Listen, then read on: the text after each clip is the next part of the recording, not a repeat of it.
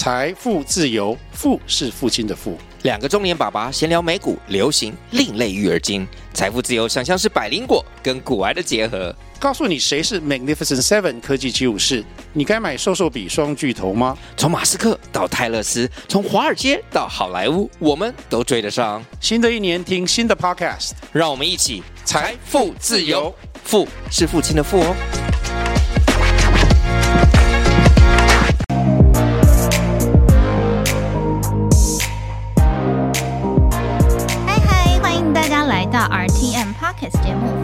特色》，我是旅透客的主持人，旅游业的资深少女 Linda。随着旅行复兴时代即将来临啊，数位转型是旅游业势必要面对的长期探讨的一个课题。那其中 KKday 旗下的 Razio 就是帮助呢旅游业者快速在线上开店，然后建立后台的一个系统，那可以让大家更快速的、有效率的处理订单。那现在呢，就是采用 Razio 为后台的订单系统的 KKday 商城呢，是让旅游业可以自行上架到 KKday 上，做成一条龙的数位化系统。那让业者可以轻松的增加销售业绩，还有提升营运绩效，那也能创造自己的品牌，做一个预约的官网。这就是和新时代的趋势接轨。那我们今天呢，很荣幸邀请到 KKday 的商业拓展总监上吴冠贤来和我们分享 Radio 的故事，欢迎上。Hello，谢谢 Linda。Hello，大家好。那上要麻烦你先跟我们的听众呢自我介绍一下。Hello，大家好，我是 Sean。那我现在是 KDay 集团里面的一个 Razio 部门，那现在主要负责的就是呃，算是全球的商务拓展跟营运这样子。那我自己本身呢不是旅游的专家，但我一直就是深耕就是在所谓的数位新创的一个科技跟产业。对，那我们也是希望说，透过 Razio 的这样一个数位工具的力量，然后可以去协助市场去做一个数位转型。诶，欢迎你来玩。那我想要请问你的第一个问题就是呢，KKday 在疫情后啊，如何利用 Radio 成功的转战国内的旅游市场呢？哦，OK，呃，其实呃，这个题目呢，基本上呢，就是大家都是蛮像耳熟能详啊，就是说在疫情下怎么怎么做转换，然后跟包含后疫情时代，大家怎么面对这个市场。是，好，那首先跟大家分享一下，就是 KKday 集团啊，就是因为这个疫情哈，然后做了很多的调整。因为其实 KKday 基基本上现在是一个跨国的公司，有十一个办公室。那因为疫情的关系呢，其实我们都转换成就是国旅。好，以前都是做英镑、澳镑这样，那现在全部都聚焦在国旅市场。好，所以呃，第一个就是说，我们们看到国旅市场就是数位转型的呃所谓的程度稍微比较落后。那其实因为这个疫情的关系啊，其实我们发现更多的机会点。那我们实际上我们自己内部也常常在开玩笑说，其实这个疫情啊，对我们来讲，真的就是我们就是海啸第一排嘛。哦，对，那呃，如果说海那个疫情退去之后，那我们基本上就是海景第一排，所以我们在这段时间内一定要做很扎实的一个布局。对，那你说呃，怎么样作为这个转型呢？基本上呢，其实我们透过几个方式了，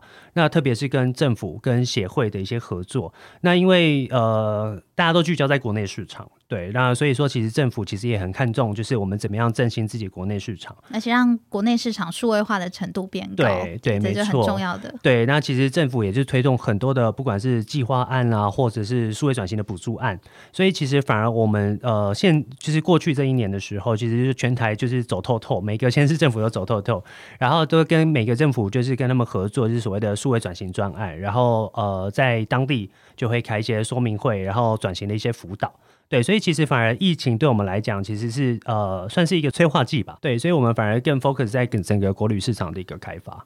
对，反而在疫情后你们变更忙了，这样子。对对对，而且就是因为 Razio 的本质就是说，其实它除了呃让供应商自己好可以自己经营之外，其实它呃更有一个特殊的能力哈，就是说它可以去协助说呃这些供应商在未来国境打开的时候，它是可以跟世界接轨的。因为可能很多我们的听众还不懂，就是 Razio 到底是什么样的一个平台。那我嗯想要请上顺便帮我们，就是先介绍一下，就 Razio 的特色和主要的功能是什么？OK，好啊，那呃 Razio 这个基本上呢，这个题目其实它是就是定义成是呃目的地旅游业者的一个预定系统。呃，简单来讲啦，我们自己都说它是呃有六大功能。好、那六大功能的话，基本上我们就分所谓的前台三宝跟后台三宝。对，我们自己三宝的概念，对对，有一个三宝的概念，这样大家比较好记。那前台三宝呢，基本上就是官网金流 QR code。哇，QR code 也在里面。哎，对对，官网金流 QR code，然后后台三宝呢就是库存订单跟 API。好，哦，好好，觉得蛮听起来很顺口，听听听久了，可能 听久了，可能就会觉得说，啊，好像可以记很起来。像东北东北有三宝的对对对对。对，哎，不不小心透露年纪 了。对哎，对，所以就我们确实就是用这个方式啦，然后让呃比较接地气一点，然后其实就是让整个市场知道说，其实 Razor 到底在做什么。对，所以基本上它本质是一个预定系统。那呃，我说前台三宝好了，就是官网金流跟 QR code。那我们发现呢，其实呃，KKday 在旅游产业其实深耕很久了。那我们发现，其实说供应商普遍存在一个问题，就是数位化程度不够。那大多数的时候，其实都是仰赖 OTA，然后或者他们的其他的通路帮他们做销售跟又或者是有一些比较传统，根本是用人工的方式做 Excel 啊，或者是用纸本的方式做对，没错没错子。那我们就发现说，哎，其实呃过往的一些模式啊，纸本然后或人工，基本上出错率高。对，那出错率高的话，就会影响体验。那影响体验就会造成客人可能有负评，然后客诉啊，客诉，别人不想来，甚至影响回流率等等的。所以我们就想说，哎，那我们如何去解决他们这些痛点？那因此我们就觉得说，他们需要一些工具，才有办法去做这样的一个转型。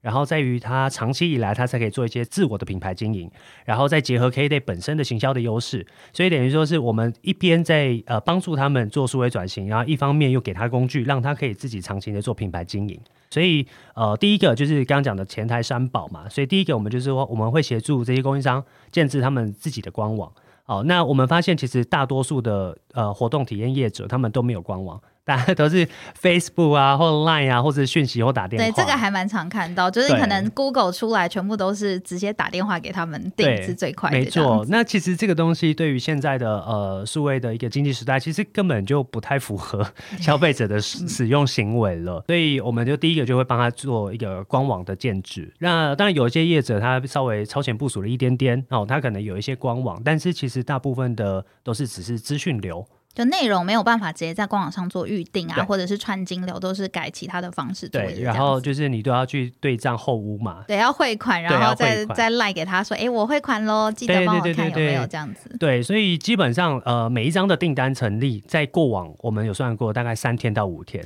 消费者才可以说哦，原来我订到了。对，那这个东西其实就非常的落后了嘛。对，那其实我们通过系统这样的一个转换，基本上每一张订单大概一分钟就可以搞定。所以第二个功能就是金流，我们把线上金流就整合起来了。你直接串接好，消费者只要看到喜欢，就可以直接在站上下单这，样对。他就看得到也订得到。然后当他订到了之后，就是第三个，就是第三宝哈，就是 QR code。那他也就不用呃担心说，哎，我是不是订单是有确认还是没有确认？因为我们都会发送所谓的确认凭证给他们。哦，QR code 就是所谓的凭证这样子，然后对了解。那凭证到了到现场的时候，其实它也就是出示凭证，也不会有以前什么纸本票的问题。也会不会有票券找不到啊，对对不到名啊也不会遗失，然后反正现在手机都不离身嘛，所以就把 QR code 存在手机里面，基本上就没有问题对，了。非常方便。对，所以我们在于前台三宝，其实基本上其实就是在优化消费者的体验。对，因为我们其实常常在说啦，就是说，呃，消费者的体验其实从他的预定的那个时候就开始了。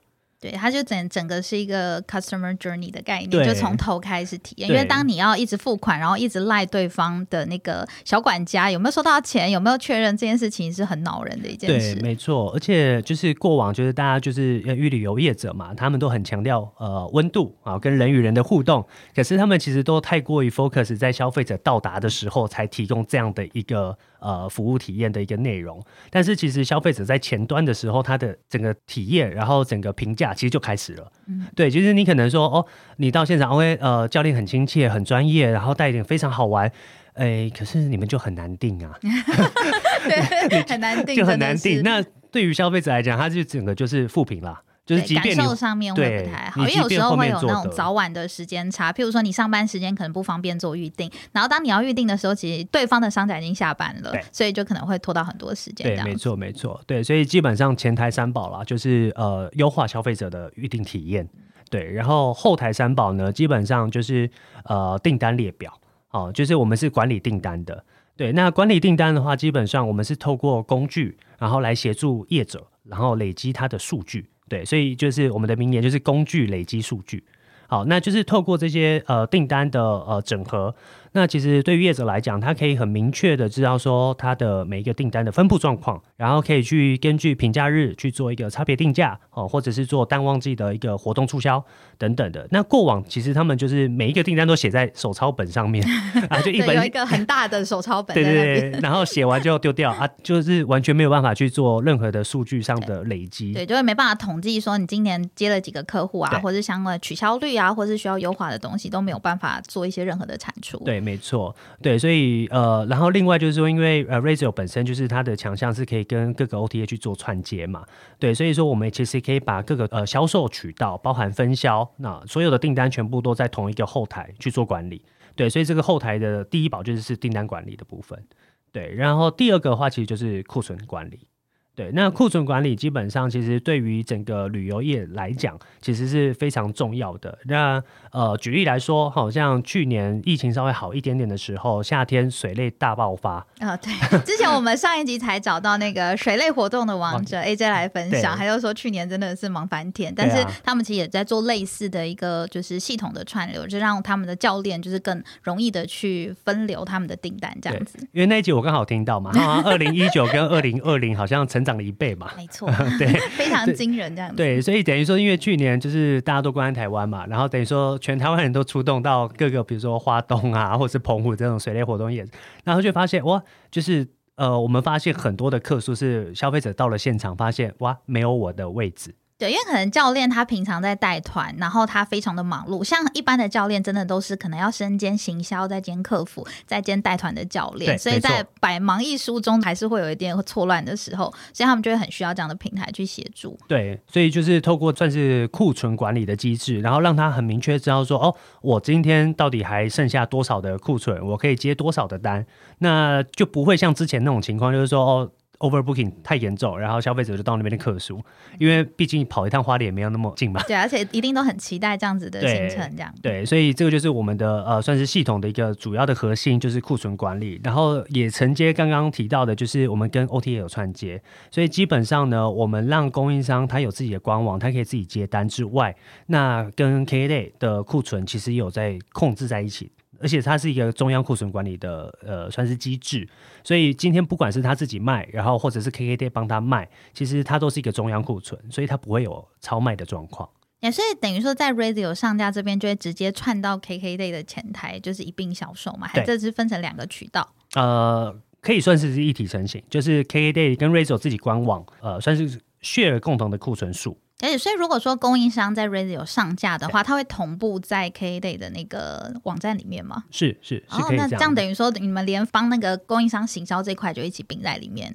对，因为平台 KKday 平台本来就是做行销跟销售这一块。对，所以呃，库存管理就是就很重要。然后，所以等于说是呃，这两个核心啊，后台的核心就是订单管理跟库存管理。嗯对，然后第三个核心价值就是 API 嘛。那 API 的话，基本上就是说，呃，因为当我们知道说很多呃不同的业态，然后它的呃模式，然后跟它的技术可能又都大家的 know how 都又不太一样，所以说如果说有一些合作的契机的话，我们是可以透过呃开放的 API 去做一些整合跟串接。我们可能有一些听众不太理解 API 是什么，可以请上再分享一点吗？好，OK，呃，我本身也不是产品出身的啦，不过简单来讲呢，API 它其实就是一个串接跟串联的一个工具。好，那举例来说好了，好，如果说我以住宿，哦住宿来做一个举例好了，那基本上呢，饭店业它一定可能自己会有官网自己做销售。对，那它一定也会跟比如说 Booking 啊、Coda 这些 OTA 去做合作这样子，对，那基本上呢，那它就会需要一个系统去做整合，就是说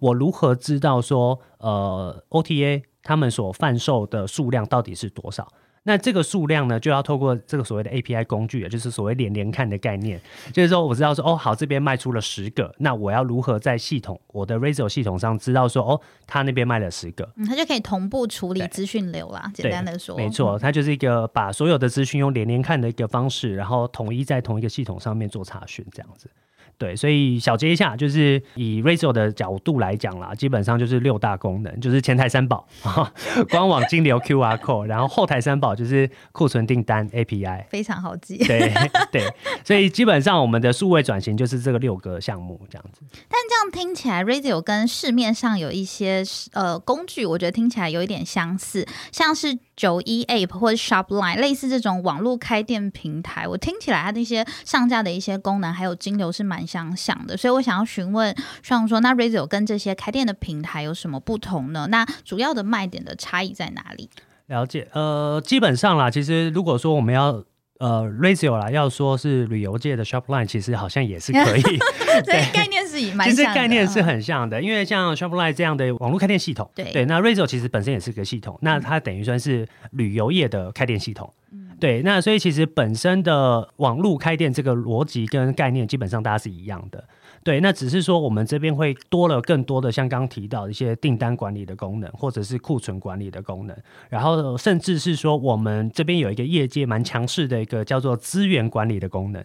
什么叫做业界强势的资源管理？对，那呃，资源管理这个比真的是比较在旅游业哈，会比较特殊的一个场景了。举例来说，好，现在刚好天气越来越冷了，那我就以泡汤来做举例。那大多的业者呢，就是饭店类型的不算，然后就是纯个人泡汤，就是汤屋类型的，通常它的库存数都不多。举例来说，可能像乌来的业者，可能大概就十几间或二十几间，那他一定会有一个方案，就是纯卖泡汤。嗯，哦，那他另外一个方案就是汤屋加餐点。哦，下午加在一起的。对，但呃，我们叫资源管理，就是说今天他有一个方案 A 跟方案 B，不管你怎么卖，他后面扣的库存都是汤屋数量。哦，这个就这样很方便，因为他等于说不用去同步管这两个商品的一个数量，对，因为他以前应该用人工控这件事情应该很痛苦，对，会非常的复杂。那一般电商可能就没有这么复杂的应用场景。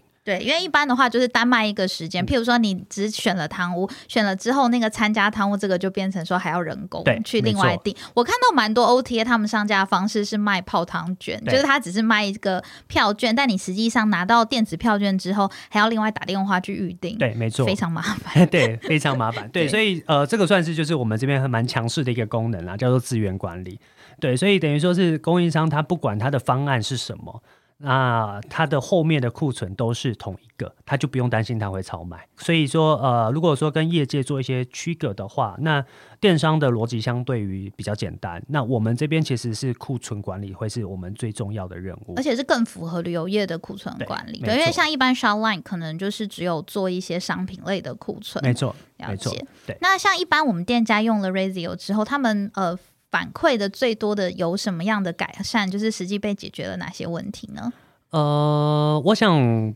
分层次吧。对，就是基本上现在旅游业有分三个族群吧。哦，第一个就是完全没有数位化，然后就是刚刚提到的，就是用 Line 啊、Facebook 这种呃社群的接单的方式。那通常这样的一些业者呢，他有这样的一个工具之后，他真的就可以做自己的品牌官网。然后自己接单，然后他有一个网址之后呢，他可以把这个网址放在 Google，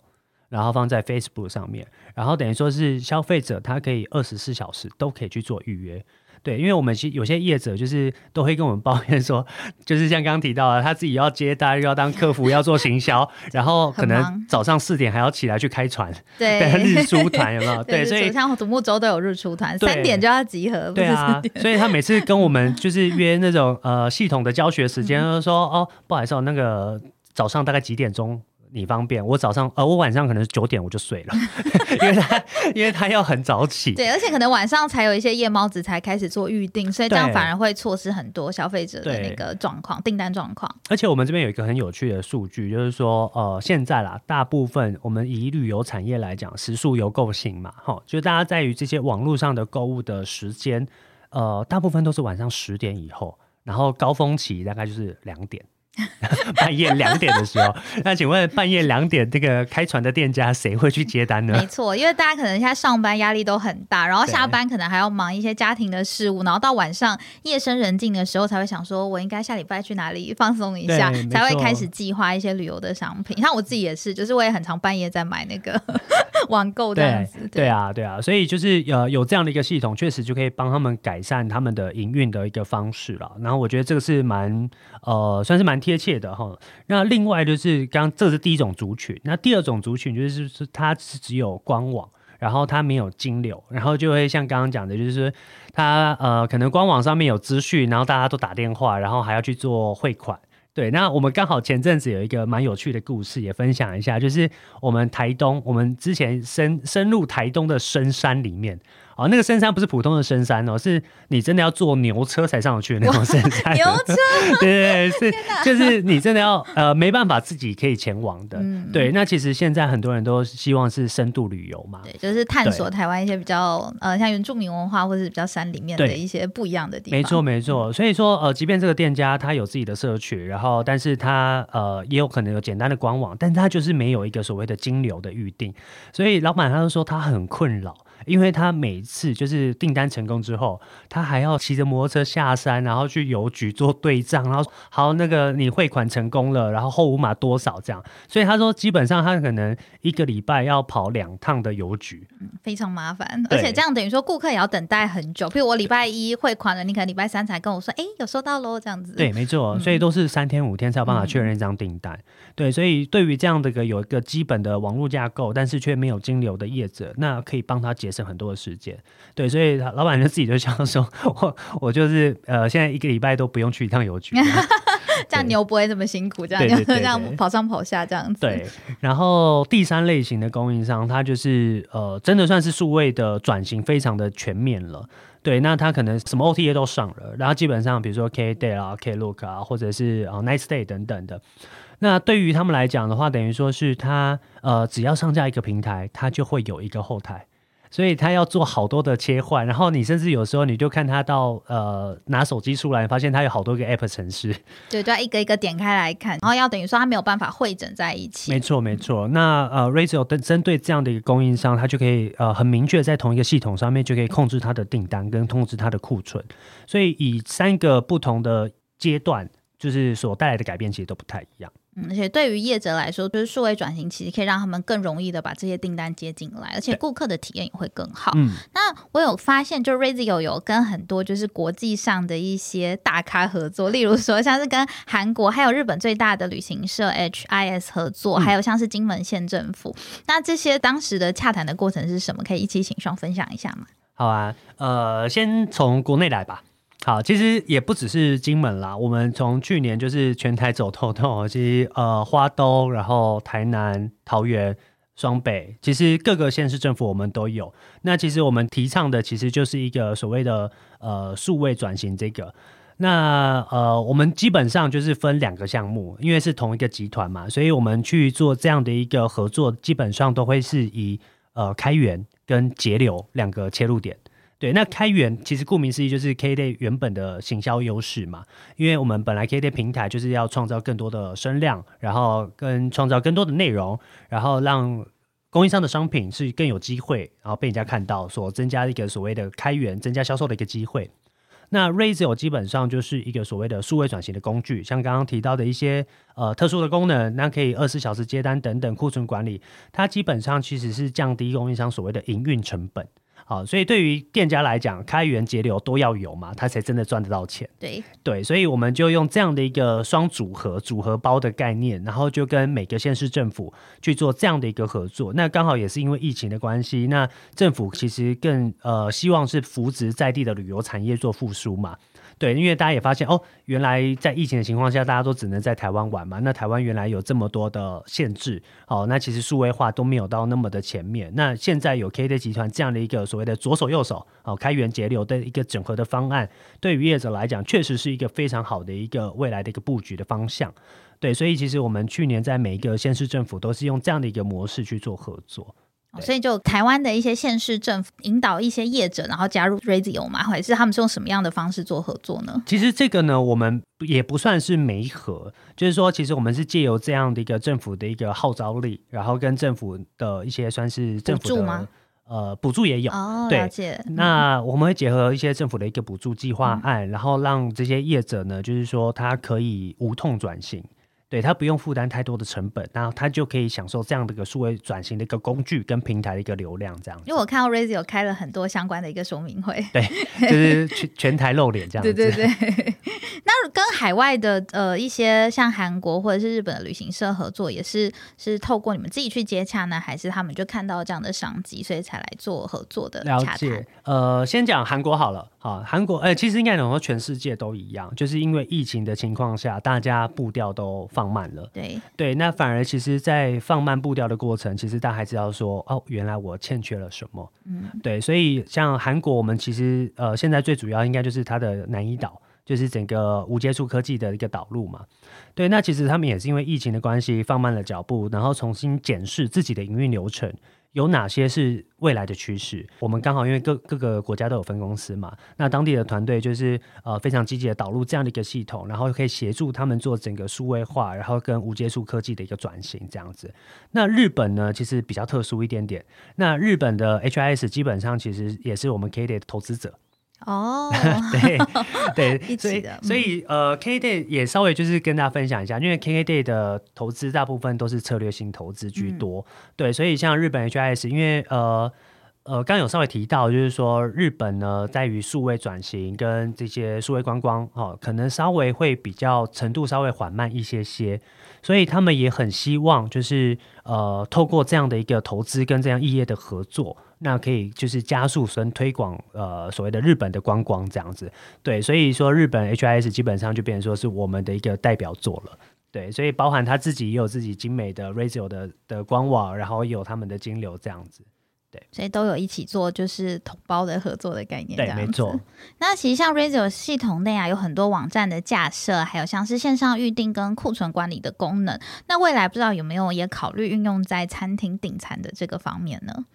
这个问题就是，其实刚 跟刚刚讲到的呃 Shopline 这种概念其实蛮一致的。那我也必须直接说，就是我们现阶段跟未来也不会考虑到跨足到餐饮业，因为餐饮业其实它也是有预定功能没有错，但是他们其实背后衍生的 know how 其实也更多。举例来说，他们可能会有配桌的需求，然后就安排桌数，对，安排嗯桌数，然后甚至说他们的 POS 系统嗯等等的，对，所以其实这跟 Razor 的本业其实也不是很相关啦。对，就是我们也不会跨足所有东西全部都要做。因为其实像那个很多餐饮业，就是像近期很多像 Easy Table 或者是 Inline 类似这样子的订餐系统，就是蛮多业者就是在讨论这件事。那因为 K Day 先前在疫情前就是有开放一些像餐饮的一些预定，所以我觉得可能这一题是我们的小伙伴们就是很想要啊 提问的问题。对啊，那其实像在 Razio 的方案中有提供一对一的顾问服务，嗯那目前遇到最有趣或是最具有挑战性的客户需求是哪一些呢？那你们是怎么解决的？呃，挑战的话，其实就是各种挑战，因为 因为因为新的东西挑战都会非常多，对，因为我们其实 Razor 就是在一个呃教育市场的一个先驱啦，所以其实呃它又是一个非标化的一个对象，所以其实它不像住宿饭店，然后其实他们就是房间非常单一，那又有水类活动业者，又有烘焙的，然后又有登山的，所以其实大家样貌跟大家的需求其实都不一样。所以你们会为了各个需求来开不同的客制化的一个服务吗？这个其实就是非常仰赖，就是我们的客户经理跟我们的 BD 团队的市场 feedback。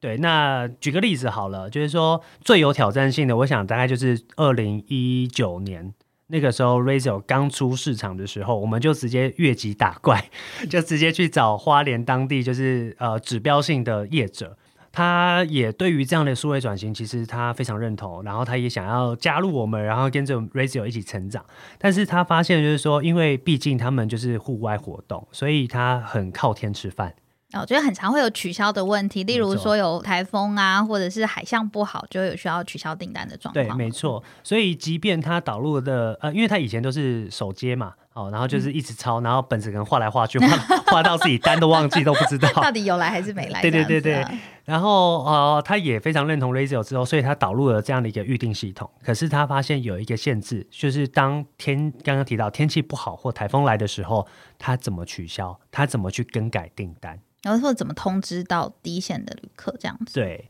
所以我们就因此呢，呃，也是收集他们的 feedback 之后，我们呃内部代号叫“一格子”，一格子是哪哪几个？一格子，哦格子，一格一格。子哦，对，一格格子，一格子，移动搬动格，格子，对，一格子，也就是说，我今天假设今天是十一月十号，然后今天的订单，然后 OK 发现就是天象不好，我要取消，所以我要把十一月十号这个订单移到下个礼拜十一月十七，就是搬动的概念。哦，有点像我们之前挪团的感觉，对对对对对，那这个搬动的过程呢，呃，我是一定要先确认我十一月十七就是下周的时候同一个时段，有没有位置我？还有没有库存。对，对，所以我们就是像这样的一个 feedback，就会呃加速我们对于产品开发的一个方向跟它的优化的一个时程。对，所以其实刚刚提到说呃挑战。其实真的非常多。那呃，确实我们会，因为我们最主要其实跟 王样也蛮像的、哦，水类是我们的最主要的强 TA，项对，所以我们确实会根据水类活动业者的大多数的需求，然后会去做一些商品开发的一个盘点跟时程的一个规划，但不可能每一个都做客制化，对，所以这个就是非常仰赖就是第一线的同仁他们收集的 feedback，对，那我们基本上就是会符合大多数人的应用场景。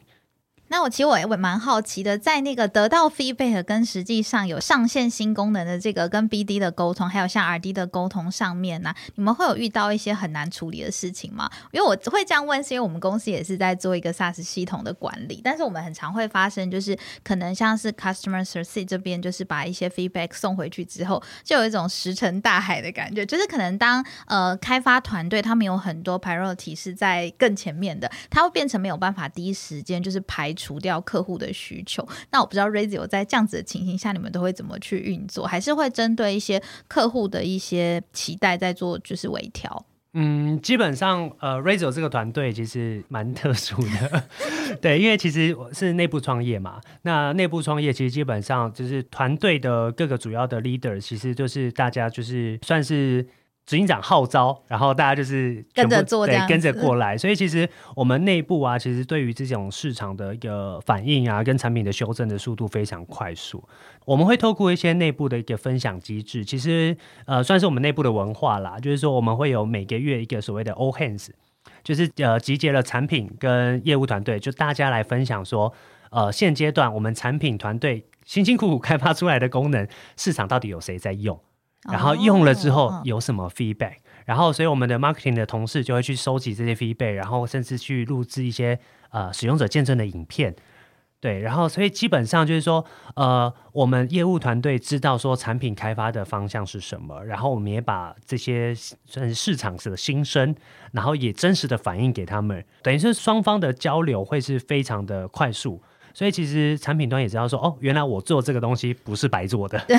或者是做了根本就是市场没有人在用的东西，类似这样。对，嗯然后我们也会抓到一个非常巧妙的点，就是说，哎，我们已经有二十家在许愿了，对，就是把那个供应商需要的东西先把它列数字出来，这样听起来说，嗯，很多人都需要它，所以这样会更快速的优化这些过程。然后我们在许愿的时候，都会就是大家会制作简报嘛，然后你就会发现简报就是各个供应商的对话的截图，就说 我需要这个，有这个就太好了，这样子。对，对，所以产品团队一看到说，哦，原来这个真的被市场这么的需要，所以就会呃更深入的去了解说我们这些使用的场景是什么。对，然后他们就会想说，那他们可以怎么样透过产品，然后开发怎么样的功能，像刚刚的一格子，哦，那这样的功能一出来之后，就可以协助整个市场的推广。比如说，呃，多了一个功能就加了一百家，类似这样哦，对，这样会更有感，这样。对对，所以其实我们内部是这样的一个合作模式。哦，这样的合作方式沟通都是非常有效率的。对因为像可能我们自己公司就是会做一些呃文件类，譬如说写了很多 wireframe，然后就是让就是开发团队去做，可是我们没有做实际，就是把第一线的这个声音，就是可能直接传到就是最后做产品的那一群 RD 身上，所以变成偶尔有时候会有一些沟通上面没有这么完整的一个部分，所以我觉得这个是 K Day 还蛮就值得我们学习的地方。对啊，对，那想请问上，就是 KK Day 新推出的商城计划的内容是什么呢？呃，K Day 这个商城基本上是一个很新的一个切角。对，然后如果说以电商的概念来讲的话，它比较像是商店街了。就像 PC 红商店街这种概念有点像。对，然后等于说是供应商，他可以自己上架，然后自己去销售，然后其实确实也是在平台，然后有平台的资源、平台的流量。对，那它其实又可以跟 Razio 结合，就是说，呃，其实你还是可以自己做自己的官网，所以等于说 KDay 商城或者是 KDay 的电商平台，对于业者来讲，其实就是多一个通路，多一个销售渠道的概念。对，然后它可以等于说是因为是用 Razio 的系统，所以它可以等于说是自己决定它要呃上架什么商品在平台上，在商城上面这样子。了解。那呃，后续其实我们大家都很想要了解，就是 Razio 之后的目标。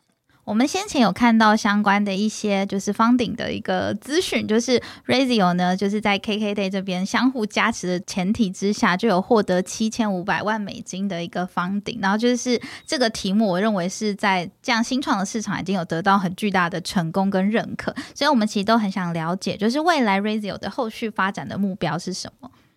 呃，未来的发展目标基本上我们呃，因为 Razio 的本质还是一个所谓的订阅制的一个 SaaS 服务嘛，对，所以未来的发展方向呢，Razio 以一个 SaaS 服务来讲，它会去在优化它自己的功能之外，其实最主要的还是各个 OTA 的一个串接。对，因为像特别是在新加坡类似像这样成熟的一个市场，其实这样的一个 SaaS 服务其实蛮常见的。对，那其实竞争的优势就是取决于在说你的 OTA。呃，够不够多？对，那你本身架上的一个串接的平台跟商品够不够多？对，所以未来的话，基本上我们还是会更专注在 OTA 的串接跟 SaaS 服务的一个功能上的一个优化，这样子。嗯，那我在这边补充一下，就是所谓的 SaaS 服务，我怕有一些听众可能不了解，就是像 SaaS 服务，就是我们常用的这种一站式的网页，可以处理一些就是订单的一个流程，就等于说你不用再另外下载 App，或是重新再组装装一个一些模组来使用。所以其实现在 SaaS 服务算是一个趋势，在很多 OTA 的上面这样子。对对，那后续的目标，Razio 会主攻就是呃哪一些的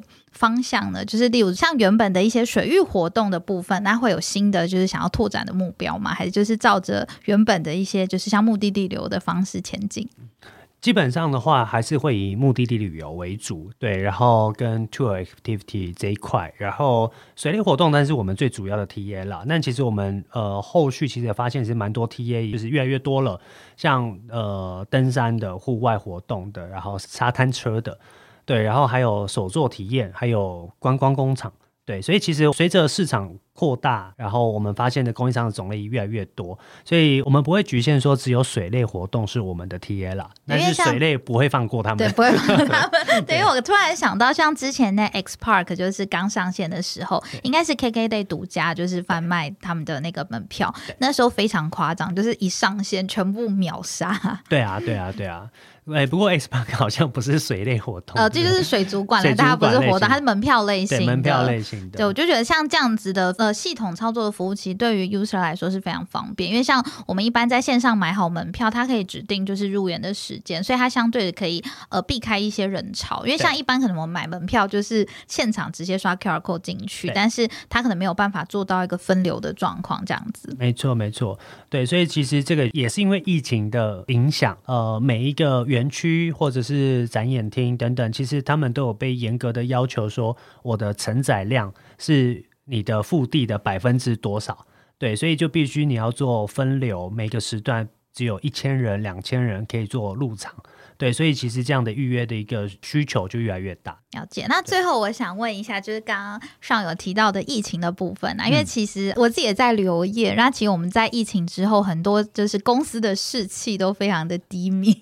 对，那其实我认为，就是 K Day 还是一间非常有呃活力，而且一直有新目标的一间公司。那这个就是我想要偷偷问一下说像你们是如何激励就是公司的士气？因为像可能对于绩效的一个呃考核，一定是有很巨大的打击。因为像我们公司可能就是业绩大概衰退百分之九十的这种 打击的程度，那可能就不免可能会有一些人会因为这样子离开，或者是对于公司可能比较没有那么有信心，就一定会有担心的这样子的状况。但是我发现 KK Day 好像人越增越多，对，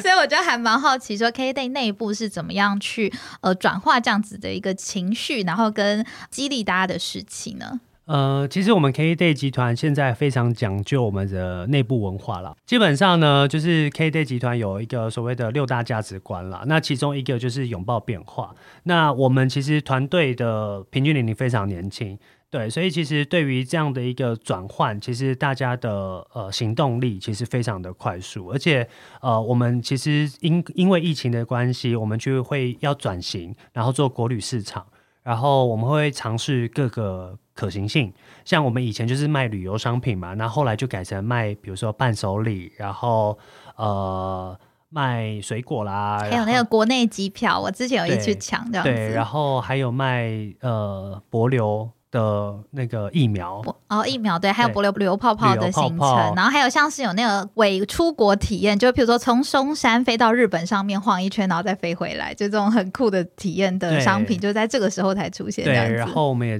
做防疫饭店 staycation，然后还有做露营这一块。对，所以其实呃，因为疫情的情况下，我们发现说，哎，公司还是要继续前进嘛。那对于商品线的开拓。其实对于我们来讲，反而是增加各个可行性了。对，所以其实我们的员工其实大部分人，大家就是因为都毕竟是新创公司，然后新创公司其实大家对于这个公司都有一个热忱，对，更乐观的去看待。对，然后而且因为呃也普遍比较年轻，所以大家的创意比较不会被局限，所以相对的反而就是因为这样子可以开创出更多的话题性的商品。对，所以其实对于公司内部，我们这样的一个呃文化，确实在这个疫情下，可以反而变成是我们一个驱动我们进步的一个力量，这样子。对啊，因为我真的就之前有看到很多就是 K Day 又放出的直觉，想说哇，在旅游业这样子的情形之下，应该就只有很多就是旅游新创的团队还会就是在征招一些很热血的那个人才进去这样子。最后一题多问一个，就是如果说有人想要进 K K Day，你会给他什么样的一些建议呢？进 K K Day 会有什么样的？是有相关经验的吗？还是没有？有相关经验的人想要进 K K Day 的话，有相关经验的，他必须保持。变动的心态，因为 K Day 其实说实在，真的也是一直一路走来就是不断的转型嘛。然后，而且现在是真的因为疫情的影响，所以其实不管是现在、过去，然后甚至未来，其实我们都会不断的改变我们的一个方向。对，所以其实呃有一个特质真的还蛮重要的，就是怎么应应当时的状况跟趋势，我们可以去做。呃，所谓的变动式的、滚动式的调整，拥抱改变，对，呃，拥抱变化，好的，拥抱变化，拥抱变化，然后做滚动式的调整。那其实这样的一个特质其实非常重要，然后它必须要。呃，勇于试错跟勇于承担，这个对于我们公司其实都是蛮着重的一个特质。好，非常谢谢上今天精彩的分享，谢谢你来玩。然后呢，喜欢我们的朋友呢，记得要订阅由 RTM 赞助制作的泛旅密客社频道。如果你们有什么想知道的旅游业秘辛，也欢迎到脸书留言给我们哦。谢谢上，谢谢琳达，谢谢大家。